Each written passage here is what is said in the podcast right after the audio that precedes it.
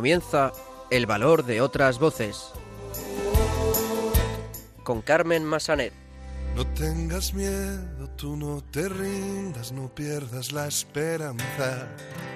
No tengas miedo, yo estoy contigo en lo que venga y nada puede ni podrá el desconsuelo, retando a la esperanza, anda, levántate y anda.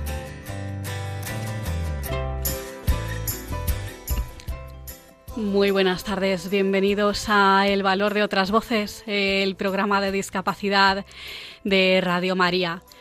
Hoy debo decir que es un día entre emotivo y especial para mí y para todo mi equipo, pues es el último programa de El Valor de otras Voces que vamos a realizar en 15 días que comienza la siguiente temporada me va a sustituir a estos micrófonos María Teresa Robles con un nuevo programa y con nuevos contenidos. Así que, bueno, desde aquí aprovecho para desearle suerte en esta etapa que va a comenzar. Nosotros, de momento, vamos a empezar el programa de hoy dando a conocer el trabajo de la Asociación Carros de Fuego, una organización que opera en Sevilla y promueve el deporte adaptado para personas con discapacidad. También los locutores de Radio La Barandilla nos van a traer las últimas noticias sobre discapacidad. Nuestros compañeros Silvia Lacalle y Carlos Barragán en, nuestro, en nuestra sección de pioneros de la educación especial nos van a presentar la biografía de Mary Warnock, presidenta precisamente del informe Warnock y que amplió el concepto de la educación especial. Y finalmente tendremos con nosotros a todos los colaboradores que han estado conmigo eh, durante estos seis años de programa. Hablaremos un poquito con ellos y nos despediremos de ustedes. Comenzamos.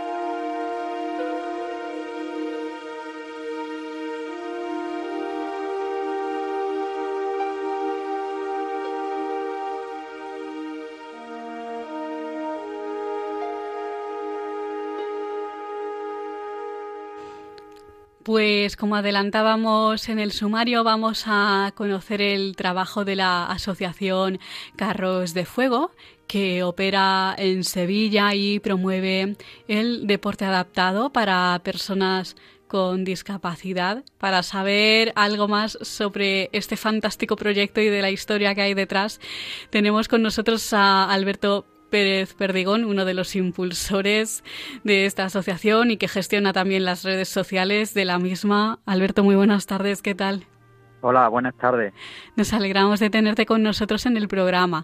Eh, la mm, creación de la asociación viene de una historia personal, ¿no? De unos padres que corrían eh, maratones con su hija o corren, ¿no? Impulsando su silla de ruedas. Su hija tiene una discapacidad. Cuéntanos un poco cómo nace la asociación, su Pues- historia, objetivos. Pues fíjate, la asociación nace pues de una frase muy bonita que es si es bueno para mi hija, porque también puede ser bueno para los demás, ¿no? Entonces, ellos con la fisio que tenían vieron que esa actividad para su hija le venía fenomenal y entonces pensaron de, bueno, pues si a ella le viene muy bien, seguramente que a otros niños y otros jóvenes que están en su misma situación le puede venir bien. Pero claro, ¿qué ocurre? Que no todos los padres con hijos con discapacidad son maratonianos, ¿no? O son deportistas. Claro. Entonces, claro, eh, se empezó a crear una pequeña bolsa de impulsores que llevaban a chavales que iban a terapia con, con esta niña y de empezar a buscar a los cuatro amigos cercanos, pues hemos acabado pues en una asociación con 150 impulsores, con más de 30 familias, eh, participando en maratones internacionales como el de Sevilla y en más de 40 pruebas por todos lados. ¿Cuánto hace del nacimiento de la asociación? Pues hace 6, 7 años. que Seis, empezamos. siete años. Ujú. Sí. Sí, hablas de la estructura sería los socios y los impulsores. Eh, cuéntanos un poco qué hace mm, cada uno. Claro, nosotros, por un lado, tenemos la figura de socios, que son las personas que, componen la estructura, podemos decir, de la, de la asociación, que se paga una cuota al año de 10 euros, de 10 a 30 euros, y después están dos grupos diferenciados, que es las familias y los impulsores. Entonces, cada vez que va, la asociación va a participar en una carrera, eh, se lo decimos a la familia y se lo decimos a los impulsores. Ellos rellenan unos formularios web que mandamos y eso nos llega a, nosotros y las personas encargadas de montar los equipos y de eh, gestionar todo, pues ya vamos cogiendo los impulsores según ritmo y la familia, eh, los fisios que tenemos en la asociación ven qué niños o qué jóvenes van a participar en las carreras y entonces ya se preparan los carros con su material adaptado de ese niño en particular para que el día de la carrera esté todo preparado. Claro, ¿cómo se decide la participación? Porque son un poco los fisios que deciden, ¿no? No cualquier niño puede participar en una carrera de estas características. A ver, nosotros hemos tenido muy claro, siempre muy claro, que esto es parte de la terapia, parte de la vida y parte de la diversión de las familias y de los chavales. Pero eso es incompatible con que podamos hacer daño. No tiene sentido en el que un chaval esté en el día a día haciendo terapia y ahora llegue el domingo y por hacer una actividad inapropiada fastidiemos toda la semana de terapia, ¿no? Entonces eso, por supuesto, no tiene sentido. ¿Qué hacemos nosotros? Que una familia cuando quiere participar, eh, pues quedamos con ellos, queda uno de los oficios voluntarios eh, con ellos, eh, se le hacen pruebas y ya se le va valorando si verdaderamente ya puede empezar a participar, si qué material ortopédico adaptados necesitamos incorporar al carro cuando él participe o incluso qué tipos de carrera.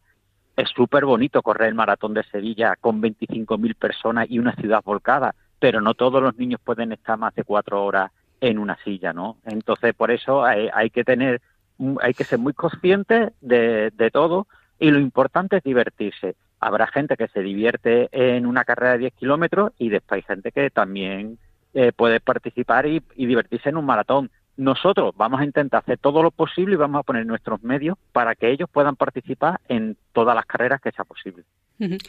Vamos a hablar un poco de vuestro plan de actuación. Tenéis atletismo adaptado, con una bolsa de más de 100 corredores voluntarios, ¿no? Que impulsan las sillas de ruedas de los chicos y mm, conseguisteis una categoría propia, ¿no? En el circuito de Sevilla, ¿puede ser? Sí, porque nosotros desde el principio hemos tenido claro que eh, íbamos eh, nuestro objetivo es conseguir que el deporte sea una, una herramienta de inclusión y de diversión para nuestros chavales, pero también para todos, ¿no? Entonces, lo que nosotros teníamos claro cuando participábamos en las carreras o cuando íbamos a participar en las carreras, que nosotros no era la típica frase, ah, sí, no hay problema, tú te pones a correr y ya está. No, eso no es una inclusión, eso no es la normalización.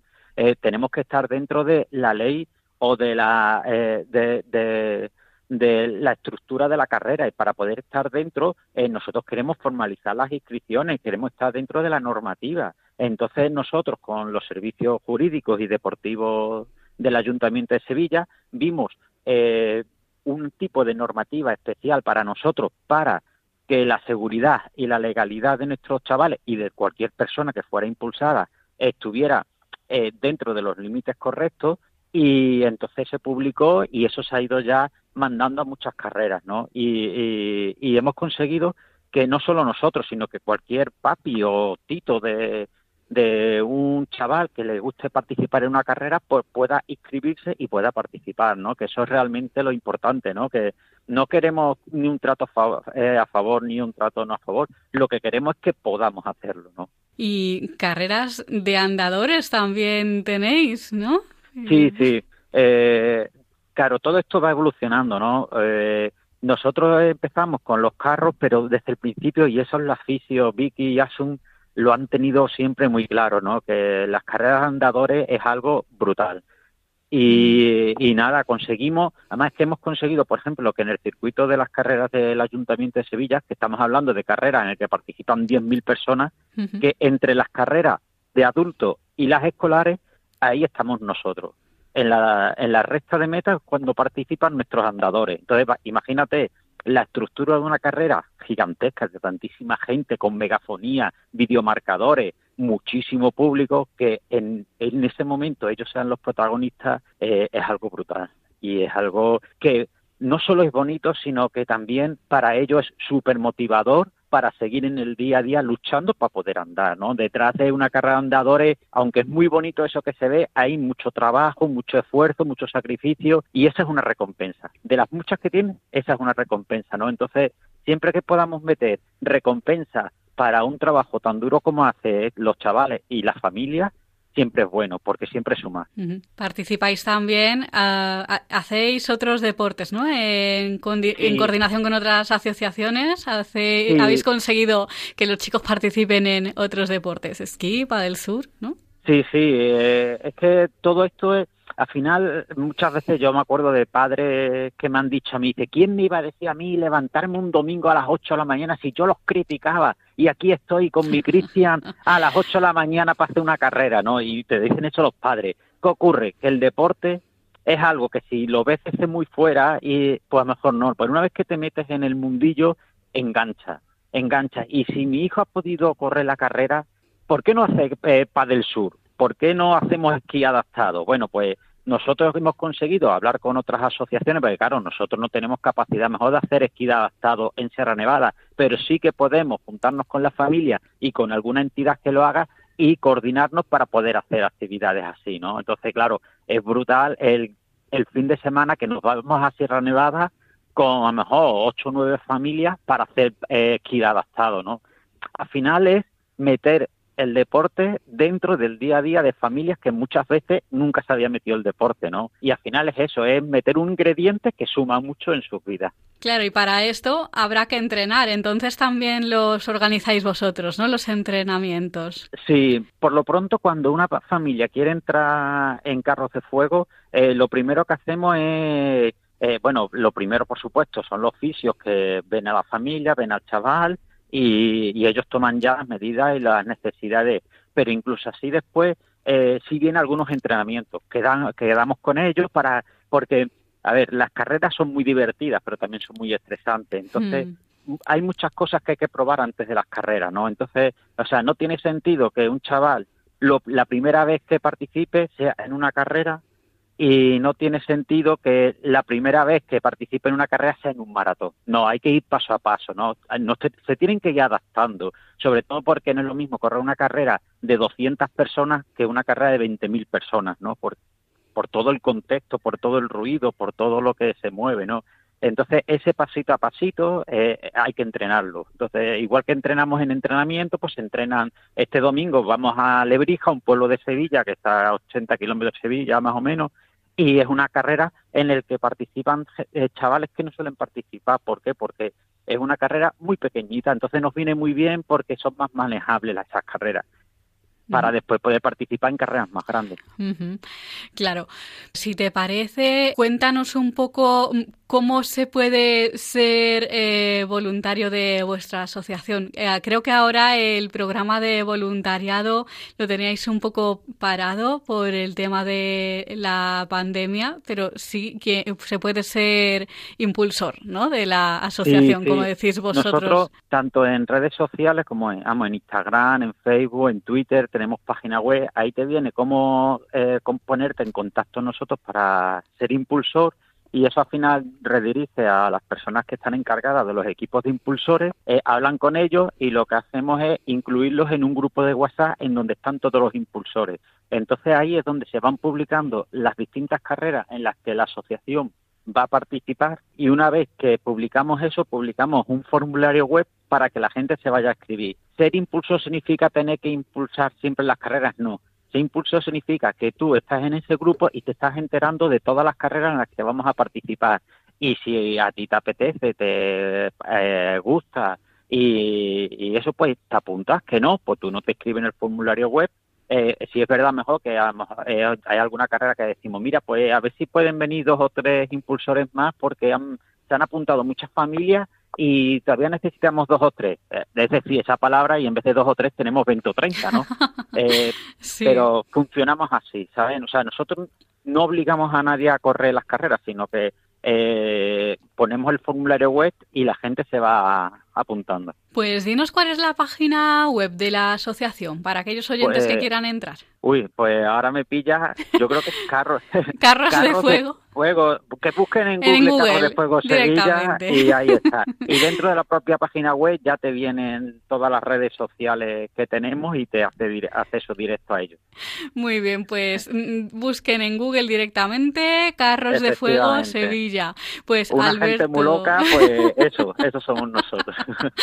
Alberto Pérez Perdigón de la Asociación Carros de Fuego de Sevilla, uno de los impulsores. Muchísimas gracias por estar con nosotros en el programa. Nada, gracias a vosotros por darnos voz y nada, animar a la gente a practicar deporte y a utilizar el deporte como una herramienta de normalización porque es algo brutal, ¿no? El deporte siempre aporta cosas positivas y yo creo que, por ejemplo, a nosotros nos está aportando cosas espectaculares. Un abrazo, hasta pronto.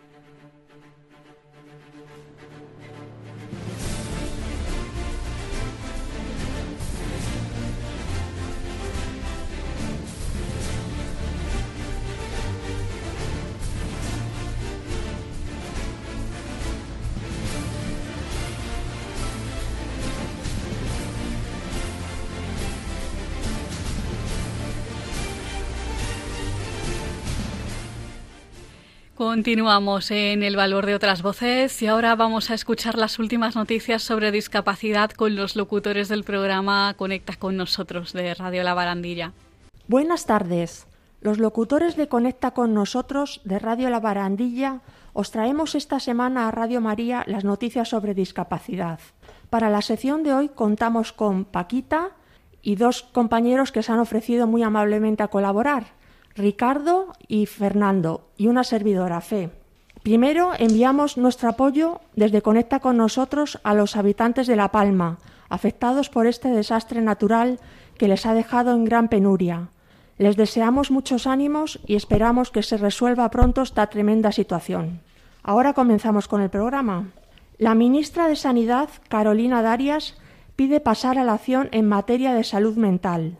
La ministra de Sanidad, Carolina Darias, ha reclamado el pasado día 16 de septiembre situar la salud mental en el centro de las políticas públicas sanitarias y en el horizonte de la construcción de una Unión Europea para la salud.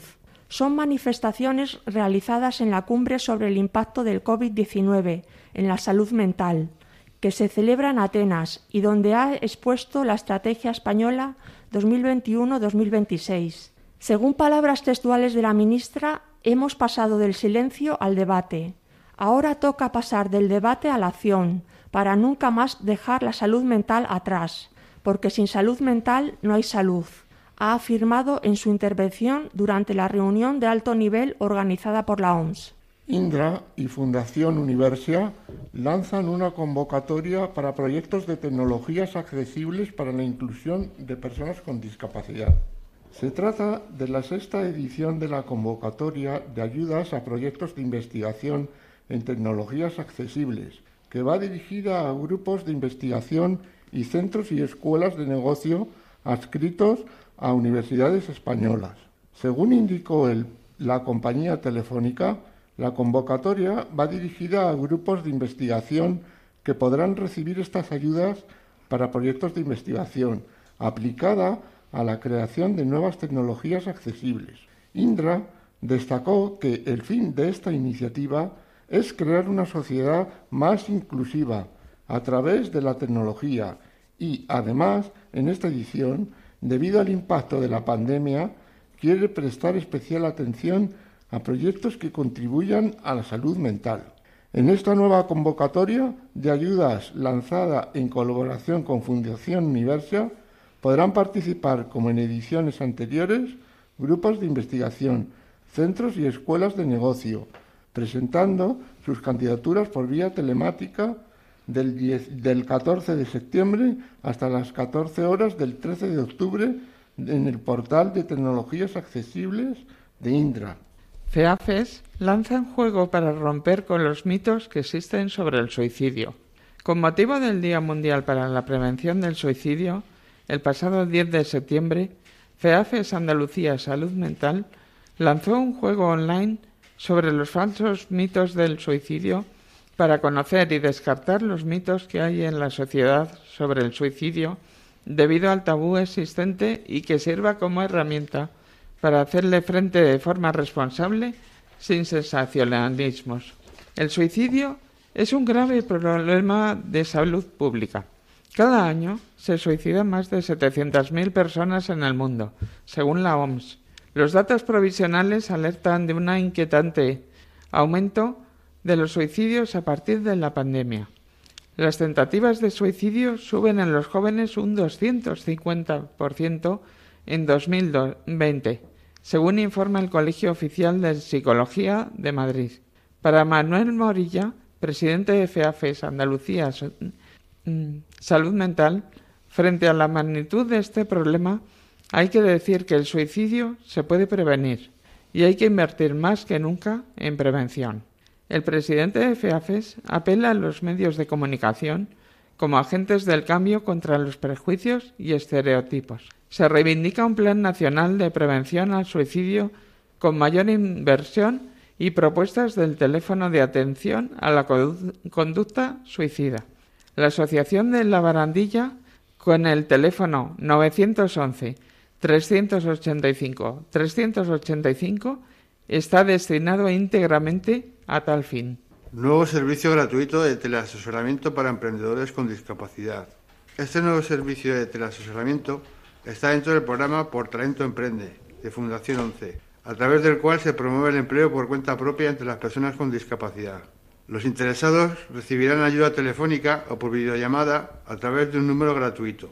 Tienen a su disposición un equipo de cerca de un centenar de expertos en las diferentes áreas de gestión empresarial quienes de forma inmediata les ayudarán a resolver las cuestiones que les preocupan acerca de su empresa. Para poder acceder al servicio, los interesados deberán inscribirse previamente a través de un formulario disponible en la página web de la Fundación 11. Los expertos se pondrán en contacto con el emprendedor para darle acceso al servicio de información de cómo utilizarlo. Además, tienen un teléfono de contacto para cualquier duda o información en el número 91 29 15 094 o en el correo electrónico teleasesor.portalentoemprende.genfundación11.es.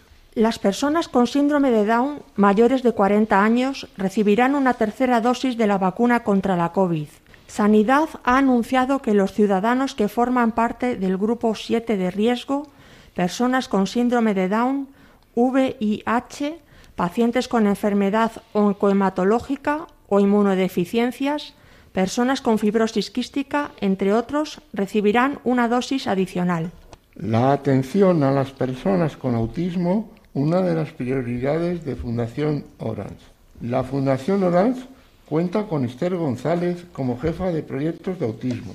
Apuestan por soluciones tecnológicas para mejorar la calidad de vida de las personas con TEA, ofreciendo página web con herramientas y servicios de forma gratuita por ejemplo, Agenda Intic, Apiaustin, Doctor TEA, etc. Ahora, con su plataforma Orange Digital Center, las personas con autismo son uno de los destinatarios prioritarios. Se reduce así la tasa de abandono escolar y se mejora la inclusión de personas con capacidades especiales en la sociedad.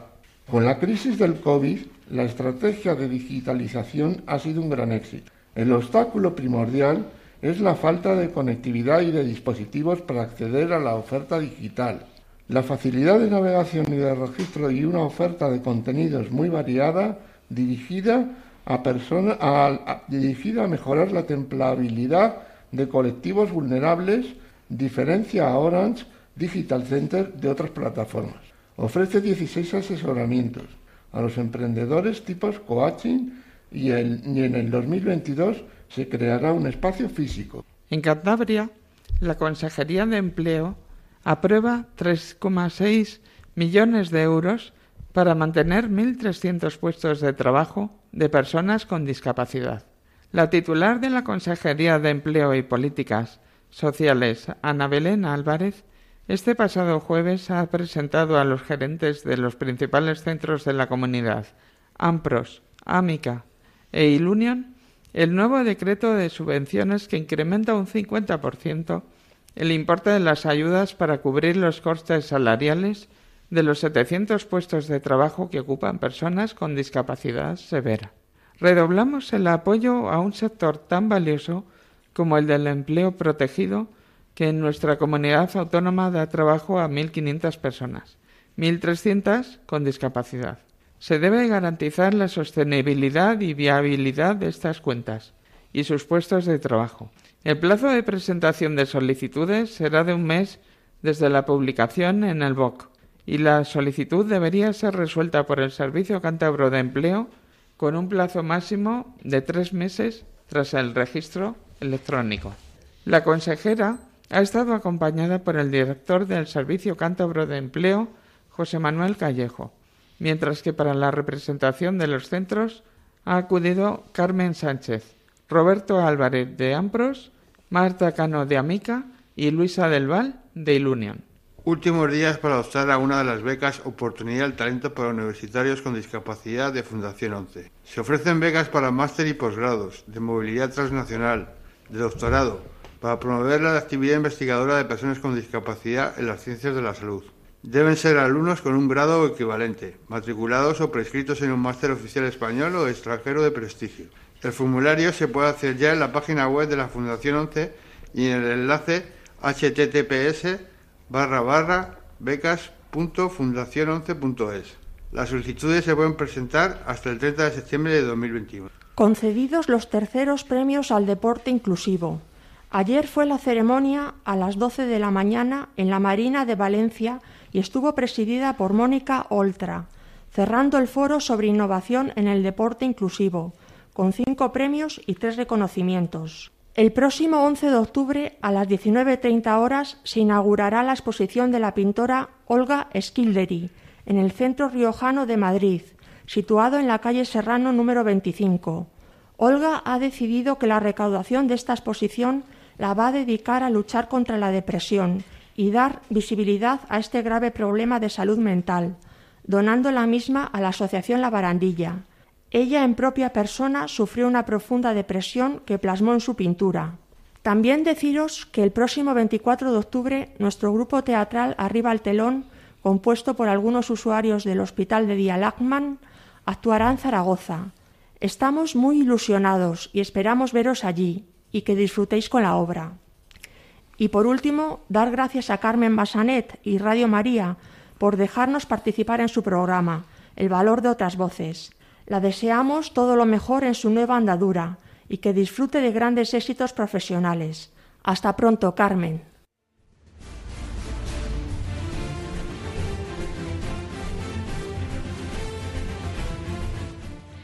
Muchísimas gracias, compañeros del programa Conecta con nosotros de Radio La Barandilla por traernos estas noticias sobre discapacidad y gracias también por estar conmigo durante todos estos programas, durante todos estos años. Ha sido un placer colaborar con vosotros y espero que podamos colaborar juntos en nuevos proyectos. Un abrazo muy grande.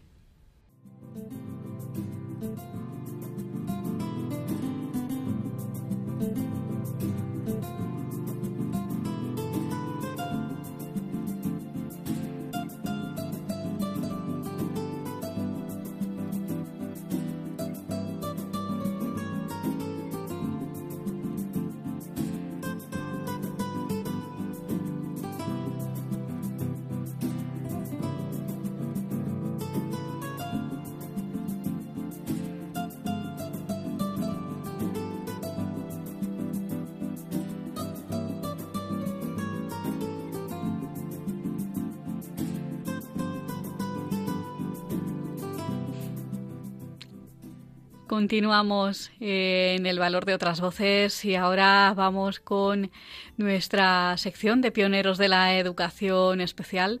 Vamos a hablar hoy de Mary Warnock, presidenta, que fue presidenta del informe Warnock y amplió especialmente el concepto de educación especial. Ahora nuestros compañeros Silvia y Carlos nos van a contar realmente cómo hizo esa ampliación.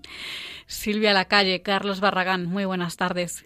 Hola Carmen, muy buenas tardes y buenas tardes a todos nuestros oyentes. Buenas tardes, Carmen y Silvia. Encantado otra vez de estar en este programa. Helen Mary Wilson nació en Winchester, ciudad al sur de Inglaterra, el 14 de abril de 1924. Cursó su formación en Winchester y sus estudios superiores los comenzó en el año 1942 en el Lady Margaret Hall de la Universidad de Oxford. Se casó con Geoffrey Warnott, también profesor, en el año 1949 y tuvieron cinco hijos. Impartió clases de filosofía en Oxford hasta el año 1985, en el que se convirtió directora del Girton College en Cambridge, primer college femenino de Inglaterra, fundado en la segunda mitad del siglo XX. Fue presidenta de dos importantes comisiones de investigación del gobierno. La primera fue la Comisión de Consultas sobre la Educación Especial desde el año 1974 al 1978 en la que trabajó junto a otros profesores e investigadores en el informe Warnock, exponiendo recomendaciones fundamentales que influyeron de forma definitiva en el cambio de conceptualización de la educación especial y de la práctica educativa en este campo. La segunda fue la Comisión para el Estudio e Investigación sobre Fecundación Humana y Embriología, desde el año 1982 al 1984 los informes de ambas fueron aceptados por el gobierno e incorporados en la legislación inglesa. Investigó en temas que van desde la contaminación ambiental, la experimentación con animales, la bioética y la educación especial, entre muchos otros. Aunque se la, considera pionera de la... Investigó en temas que van desde la contaminación ambiental, la experimentación con animales, la bioética y la educación especial, entre muchos otros. Aunque se la considera pionera de la bioética, con sus estudios de fertilización humana y reproducción. Su aportación más grande e importante a la educación especial fue el nuevo concepto de necesidades educativas especiales que elaboró y explicó en el informe Warnock al final de la década de los años 50 tiene lugar un cambio fundamental en cuanto a las atenciones que requieren las personas con discapacidad. Aparecen nuevos conceptos que determinarán nuevas formas de hacer. La pedagogía terapéutica, esa ciencia que comenzó a finales del siglo XIX y principios del XX y que se ocupaba del tratamiento de los niños con discapacidad desde el punto de vista médico, pedagógico y psicológico, y cuyo objeto era su educación o reeducación para integrarlos en la sociedad, llevaba a cabo su tarea internándolos en instituciones creadas específicamente para ellos, con lo que recibían una educación diferente a la ordinaria, paralela en la que se los segregaba del resto de alumnos considerados normales. Se priorizaban los aprendizajes sociales sobre los aprendizajes escolares y se atendía a la formación de su personalidad con el objetivo de en un futuro integrarlos socialmente, devolverlos a la vida normal, pero verdaderamente se los separaba de su ambiente familiar y social. Por eso, hacia la mitad del siglo XX, hay padres que se cuestionan las razones por las que sus hijos están apartados del medio familiar y profesionales de la educación especial que ponen en tela de juicio la función que están desempeñando, puesto que con la educación especial segregada no se está cumpliendo uno de los objetivos pretendidos, la integración social. Fue Dinamarca, en el año 1959, quien tomó la iniciativa en cuanto a empezar a transformar el concepto y la práctica de la deficiencia y de la educación especial, de la mano de Bank Mikkelsen, director del Servicio danés para el retraso mental, al incluir en su legislación el principio de normalización, que tenía como objetivo integrar a los alumnos de esta educación en el mismo ambiente escolar y laboral de los de la escuela ordinaria, además de defender que todas las personas tienen derecho a llevar una vida lo más normalizada posible y a poder utilizar los servicios normales de la comunidad. Este principio se extendió a toda Europa, Norteamérica y Canadá en los siguientes años. Otro concepto nuevo que aparece Otro concepto nuevo que aparece posteriormente es el de necesidades educativas especiales, concretamente con la publicación del informe Warnock en el año 1978. Este informe fue encargado por el Ministerio de Educación británico cuatro años antes a una comisión de expertos presidida por Mary Warnock y que se dedicó a estudiar la situación de la educación especial en Inglaterra. El informe contiene una serie de precisiones y recomendaciones importantes que han sido de gran influencia hasta nuestros días. Algunos de sus principios son los siguientes. Todos los niños tienen derecho a asistir a la escuela ordinaria de su localidad. Un alumno con necesidades educativas especiales es el que presenta mayores dificultades para aprender que la mayoría de los niños de su edad, por lo que precisa una atención más específica y unos recursos educativos especiales. Los recursos educativos especiales pueden ser tanto de carácter tradicional como diferentes a los disponibles habitualmente en la escuela. La expresión alumno con necesidades educativas especiales es utilizada desde entonces hasta hoy. Dada la relevancia que tuvo este concepto vamos a hacer algunas reflexiones. Anteriormente al informe Warnock, la educación especial se basaba en la noción de deficiencia y ahora en la de, necesidad educativa especial. Esto amplía los límites de la educación especial, que a partir de ahora incluye también a los alumnos con problemas de aprendizaje de conducta mientras que el concepto de deficiencia situaba las causas de la discapacidad solo dentro del alumno. A partir de ahora, el acento se pondrá también en el sistema educativo. El informe cuestiona la identidad de los alumnos que decimos deficientes. En realidad, son personas, son niños que tienen una deficiencia, que les ocasiona una discapacidad, pero que si se cuida trata, corrige, susana, compensa, soluciona, no les consideremos minusválidos, sino personas que tienen unas necesidades educativas especiales, que requieren unas atenciones también especiales. El informe evidencia las diferencias entre el modelo tradicional de educación con dos sistemas diferentes de enseñanza, uno especial y otro ordinario, para dos tipos distintos de alumnos, con discapacidad y sin ella. Por el contrario, el informe Warnock afirma que la educación debería responder a la satisfacción de las necesidades temporales o permanentes de todos los niños durante su escolaridad, adaptando el currículo cuando sea necesario, con objeto de acercarse en lo posible al logro de los fines generales de la educación, que son los mismos para todos. Mary Warnock fue filósofa, profesora, investigadora y es conocida por sus trabajos sobre moral, ética y educación, y ha colaborado en numerosas iniciativas relacionadas con la educación y la ética en el Reino Unido. Es autora de numerosos libros, Guía Ética para Personas Inteligentes, Ética desde 1900, entre otros, la mayoría de ética y bioética.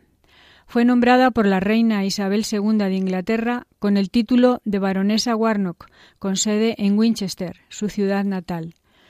Fue miembro de un grupo mixto independiente de la Cámara de los Lores, Cámara Alta del Parlamento inglés, hasta junio de 2015, y miembro de la Academia Británica, Academia Nacional de Humanidades y Ciencias Sociales. Su concepto de necesidades educativas especiales se difundió ampliamente y, sobre todo, cuando la Organización de las Naciones Unidas para la Educación, la Ciencia y la Cultura, UNESCO, favoreció las conversaciones alrededor de la educación especial en términos de derechos humanos. Así, se celebró en Salamanca, en el año 1994, la Conferencia Mundial sobre Necesidades Educativas Especiales, su acceso y calidad. El informe Warnock influyó de forma significativa en el cambio de la educación especial y ha hecho posible la evolución. Desde una pedagogía terapéutica basada en las carencias a una educación especial basada en, basada en las necesidades educativas especiales. Desde una clasificación de las deficiencias por sus causas orgánicas a una clasificación según las necesidades especiales, temporales o permanentes, de la persona. Desde una educación especial, entendida en sentido restringido, y llevada a cabo de forma separada en los centros de educación especial, a una educación especial en sentido amplio, integrada en el sistema educativo ordinario. Desde un, desde un programa específico para cada tipo de deficiencia a una adaptación del currículo escolar desde un programa específico para cada tipo de deficiencia a una adaptación del currículo escolar a las necesidades educativas especiales de los alumnos, desde un tratamiento médico desde un tratamiento médico psicopedagógico del niño a una adaptación curricular individualizada, desde una educación especial para los distintos tipos de deficiencias, a una educación especial entendida como conjunto de apoyos, recursos y adaptaciones que ha de ofrecer la escuela para ayudar al alumno en su desarrollo, aprendizaje e integración.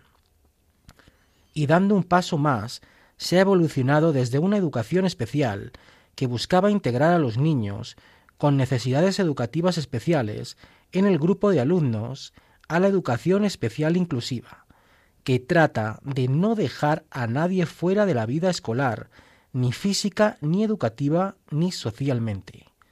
Es un concepto más amplio y radical que supone entender la educación como un proceso de búsqueda constante, que conlleva la participación de todos los miembros de la escuela, que presta especial atención a los alumnos con necesidades educativas especiales, pero no solo a ellos, sino también a todos los que se encuentren en situación de vulnerabilidad o de riesgo de exclusión social, que pretende la mejora global de la escuela y la reflexión sobre su propia práctica, y que quiere impulsar las relaciones entre la escuela y la sociedad para caminar hacia una sociedad también inclusiva.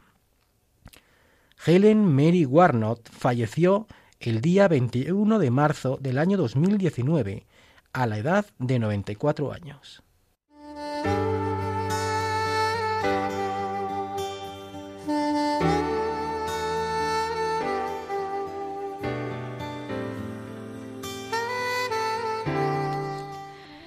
Pues continuamos en el valor de otras voces. Eh, como decíamos al principio, este es nuestro último programa, nuestro último programa del valor de otras voces. Hemos estado seis años en antena. Ah, quiero agradecer a todo el personal de Radio María mm, por la acogida que siempre se me ha dado.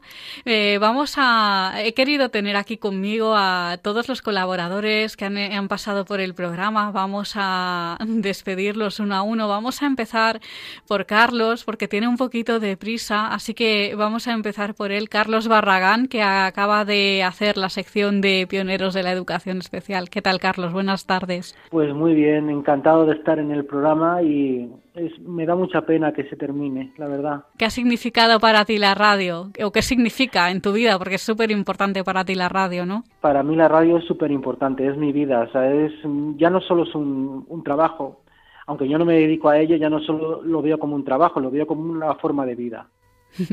Qué bien. Eh, ¿Qué personaje te ha gustado más de los que has hecho en esta sección?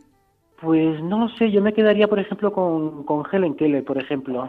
Helen Keller, recordamos, era sordociega, mm, ¿no? Sí, y oradora también. Y oradora también, sí. Fue muy conocida, conferenciante, escritora. Pues, Carlos, ha sido un placer, de verdad, colaborar contigo durante todos estos años y espero que mm, podamos colaborar juntos en algún otro proyecto. Yo creo que sí, estoy seguro de que sí. Un abrazo, Carlos, cuídate. Un abrazo, Carmen, tú también, igualmente. Pues vamos a hablar ahora también con otro de nuestros colaboradores, con Ignacio Segura, en este caso, miembro de CECO, de la Asociación de Ciegos Españoles Católicos, a quien seguro que ustedes conocen de sobra porque ha estado en muchos programas. ¿Qué tal, Ignacio? Pues bien, vamos a decir, como decía Carlos hace un momento, pues no es una tristeza porque todas las cosas tienen un comienzo y un final en la vida. Agradecer por estos seis años del valor de otras doce, pero agradecértelo a ti, porque tú eres la que realmente, porque en todo movimiento, en toda asociación, en toda empresa, hay alguien que mueve a la gente. Y es la persona que realmente se tiene que llevar el agradecimiento y el agradecimiento es a ti, que tú eres la que ha ido moviéndonos a todos, uniendo las piezas y sacando este reloj durante estos seis años. Mm, no era fácil, pero llegar al nivel que has llegado tú en tu programa, gracias a todos nosotros, pero sobre todo tú, porque eh, nunca se debe de personalizar las cosas. Pero yo hoy titularía Valor de Carmen Massanet en lo que importante bueno. programa. ¿Qué ha significado para ti colaborar en un programa de radio? ¿Qué has aprendido durante todos estos años? Pues vamos a ver, no ha sido la primera vez que he colaborado. Ya he colaborado en varias radios y colaboro en otras varias ahora mismo pero sí hay una cosa que yo, eh, la parte técnica que la lleven los técnicos porque yo no sé cómo se hace. sí. claro. Pero eh, lo que se va aprendiendo es lo que dice el título de este programa, el valor de otras voces.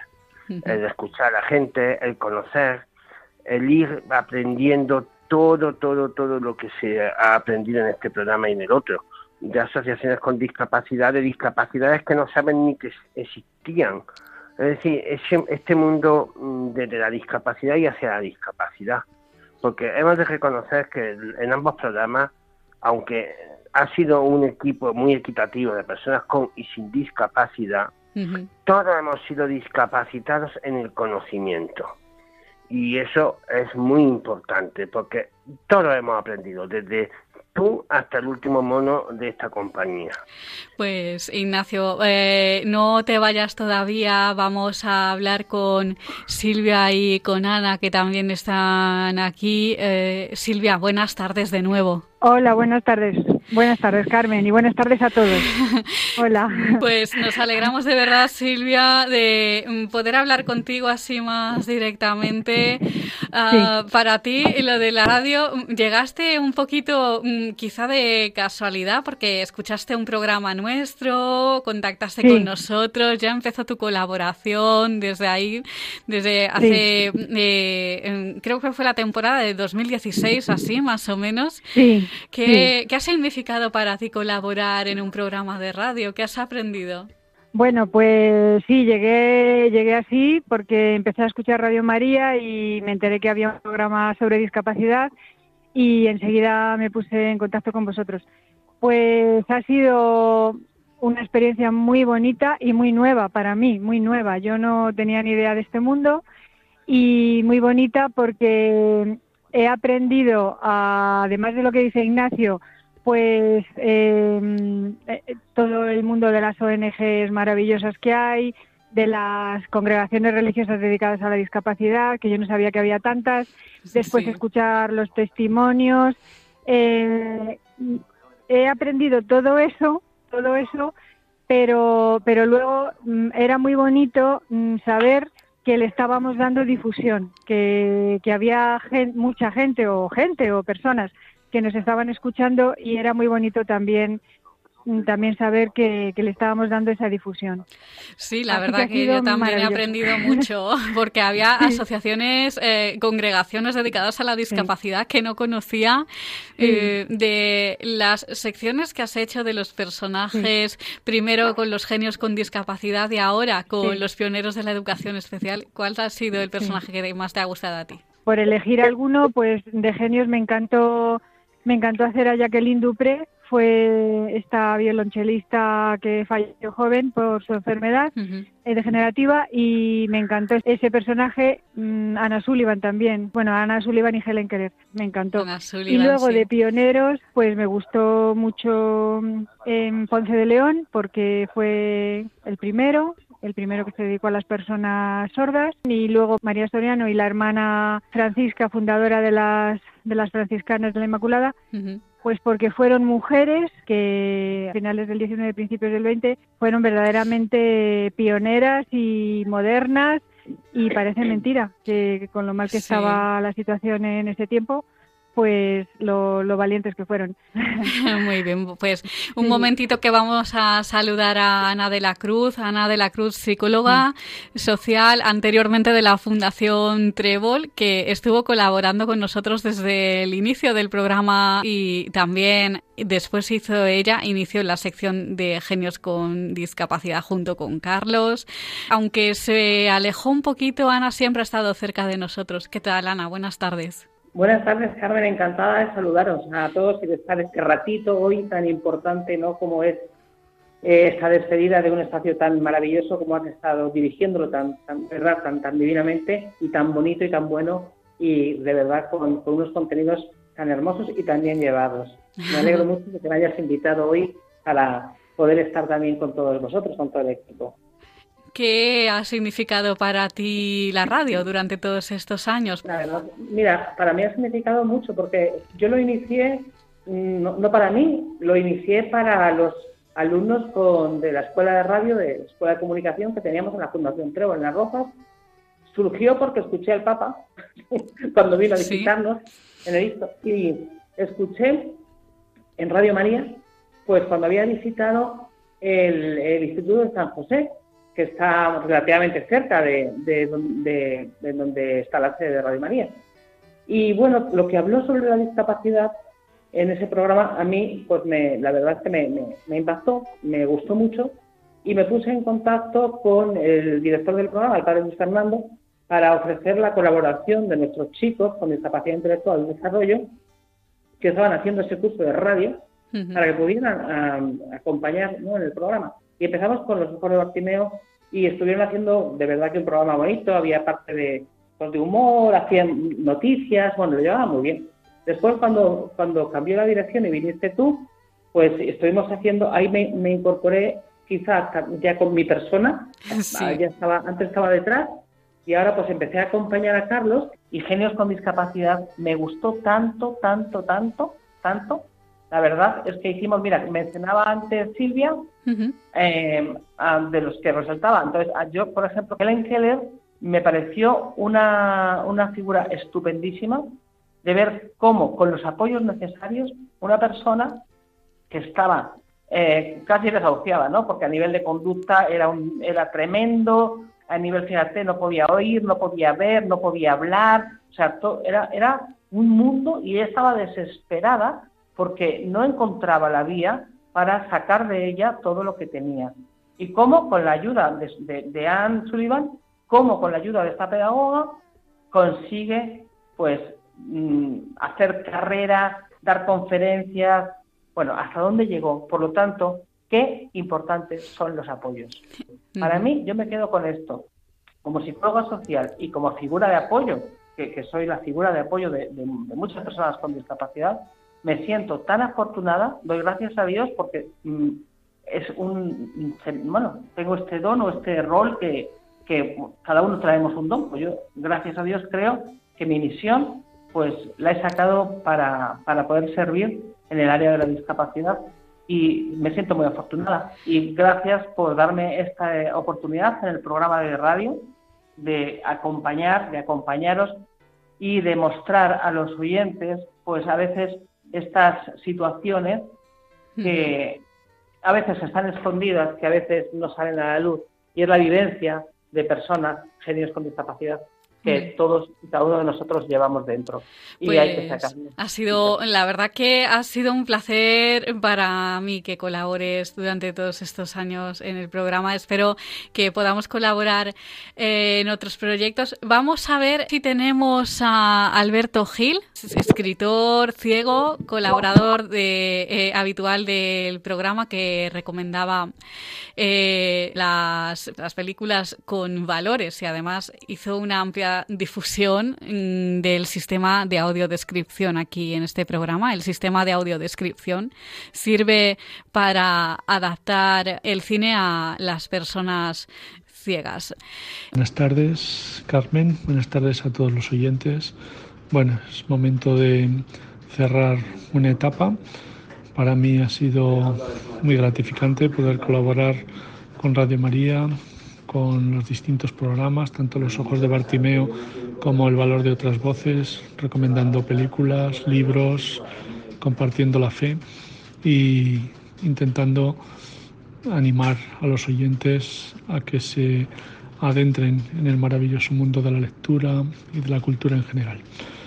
Eh, deseo lo mejor para los próximos intervinientes, para la siguiente etapa del programa, que tenga la discapacidad, ese espacio en Radio María es muy importante, y no solo la, la discapacidad, sino el espíritu de superación y las ganas de seguir adelante. Pues muchísimas gracias y ha sido un honor y un placer.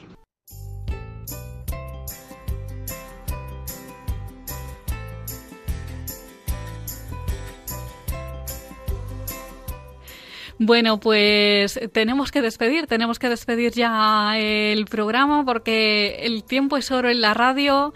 Eh, de verdad, ha sido un placer estar todos estos años en antena. Quiero dar las gracias a mis colaboradores. Muchas gracias por eh, poderos saludar ahora en este ratito. Ah, pues ah, el correo del programa eh, se lo voy a dar por si quieren mandar eh, algún mensaje que en estos días va a estar abierto. Es el valor de otras voces arroba radiomaria.es. El valor de otras voces arroba radiomaria.es. Y un saludo para todos ustedes y otro saludo también a María Teresa Robles que en 15 días va a tomar el relevo de los micrófonos con nuevo programa y nuevos contenidos. Un abrazo muy grande y hasta siempre. alguna almohada, levántate